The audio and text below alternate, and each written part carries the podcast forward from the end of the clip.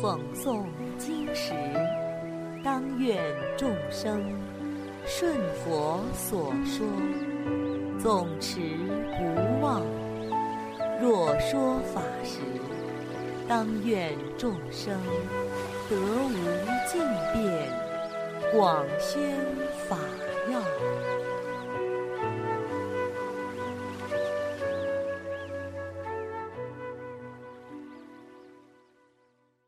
欢迎收听《同盟养正故事》，佛祖的谦敬心。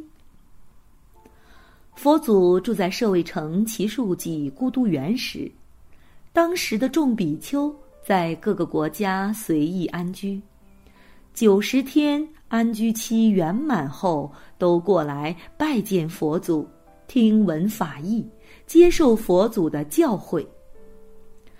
世尊非常关爱数月未见的弟子们，便伸出千福轮相的佛手慰劳大家，并和蔼地向大家问候道：“你们住在那些偏远的地方，饮食等供养有没有困难啊？”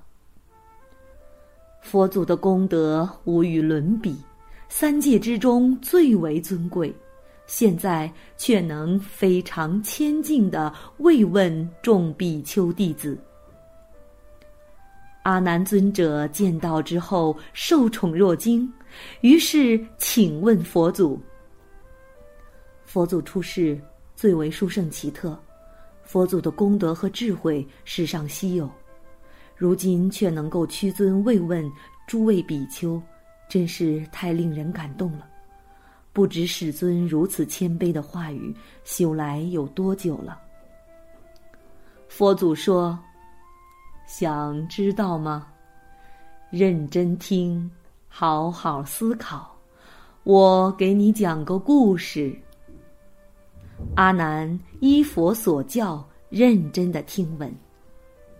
佛对阿难说：“过去久远无量劫以前。”此阎浮提有一个叫波罗奈的大国，当时有一个人勤俭持家，特别喜爱积攒黄金。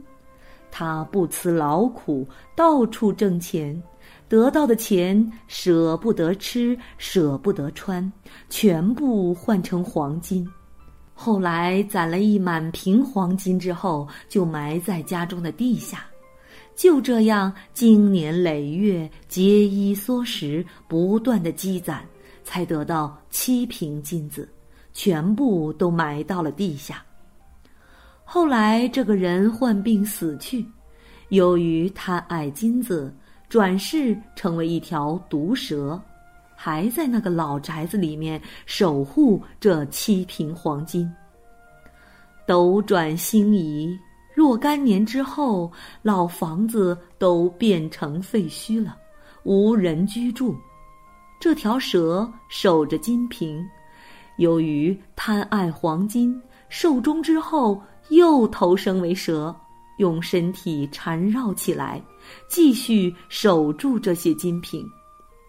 就这样过了几万年，生生世世，这条蛇。都去守护那些黄金。到了最后一辈子，他终于厌倦了，心想：“唉，长久以来为了这些黄金，做了几万年的蛇，受这样丑陋的形体，无穷无尽，真是划不来呀！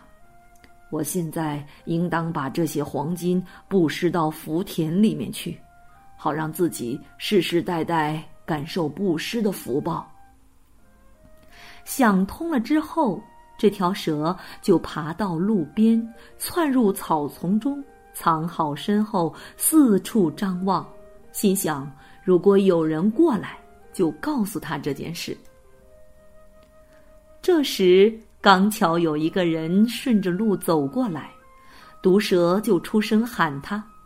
那个人听到呼唤之声，左右张望，不见有人，于是继续往前走。蛇就从草丛里爬了出来，挡在这个人前面，继续叫：“喂，那个人，你过来。”那个人一看是蛇，害怕的说：“你你你身上有毒，喊我干什么？我如果靠近你，恐怕会被你伤害啊。”毒蛇说：“我如果有恶意，即便你不过来，我也能害你。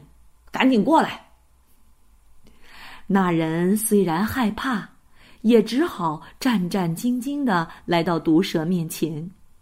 蛇对人说：“我这里有一瓶黄金，希望托付给你，帮我去种福田，行不行？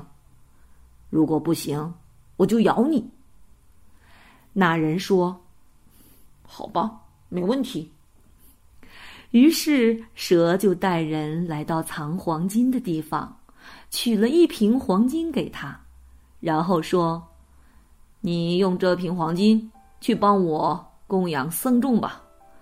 舍斋供僧的那一天，你提一个篮子过来，把我一同带到供僧现场。那人担着黄金来到寺院，交给管事的维纳师，把前面遇到的事情叙述了一遍，说那条毒蛇想做供养，请定下供斋的日期。僧人接受了。用黄金置办了美食，确定了供僧的日期。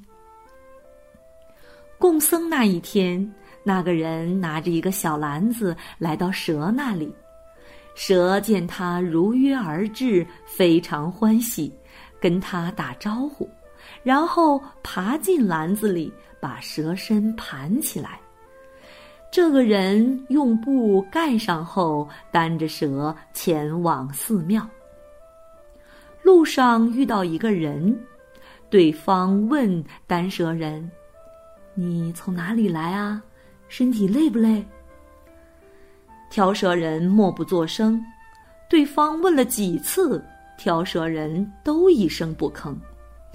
那条毒蛇是个暴脾气，看到单蛇人很没礼貌，十分恼怒，想咬死单蛇人，结果忍了下来。过了一会儿，又想：这个人真是不懂礼貌，别人好心好意的来跟你打招呼，非常客气的问候三次，你一声都不吭，太可恶了！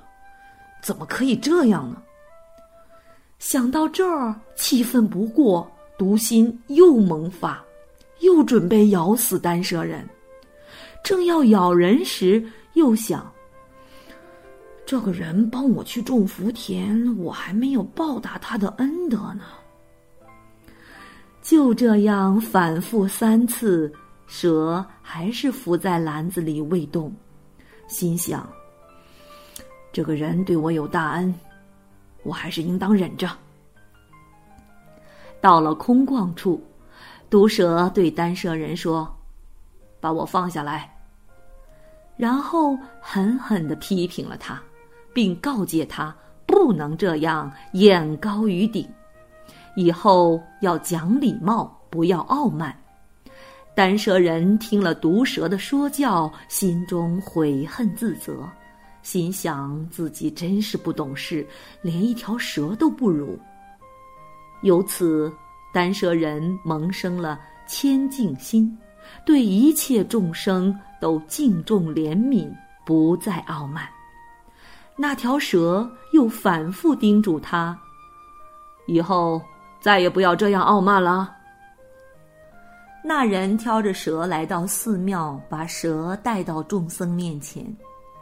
吃饭的时间到了，众僧排队站立，蛇让那个人依次献香，自以信心看着那些受香者，就这样一直注视到最后，目不转睛。接着，在僧众的带领下转绕佛塔，之后那人拿水为僧众洗手。蛇怀着无限敬意看着僧众，无有厌倦。僧众用斋后，又为蛇广说佛法，蛇倍加欢喜，布施心更加浓厚。于是带着维纳斯到原来藏金子的地方，把剩下的六瓶金子全部布施给僧众。做完这个福德后，蛇便死去了，依靠其福德转生到刀立天。佛祖告诉阿难尊者：“当时单蛇的人就是我。”当时的那条毒蛇就是今天的舍利弗。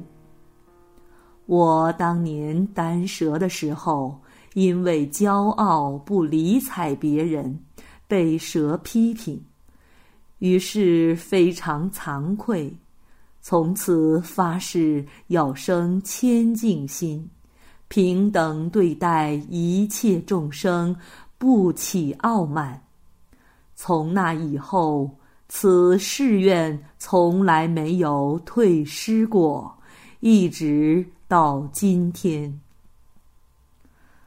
大家听到佛祖所说，都非常欢喜，信受奉行。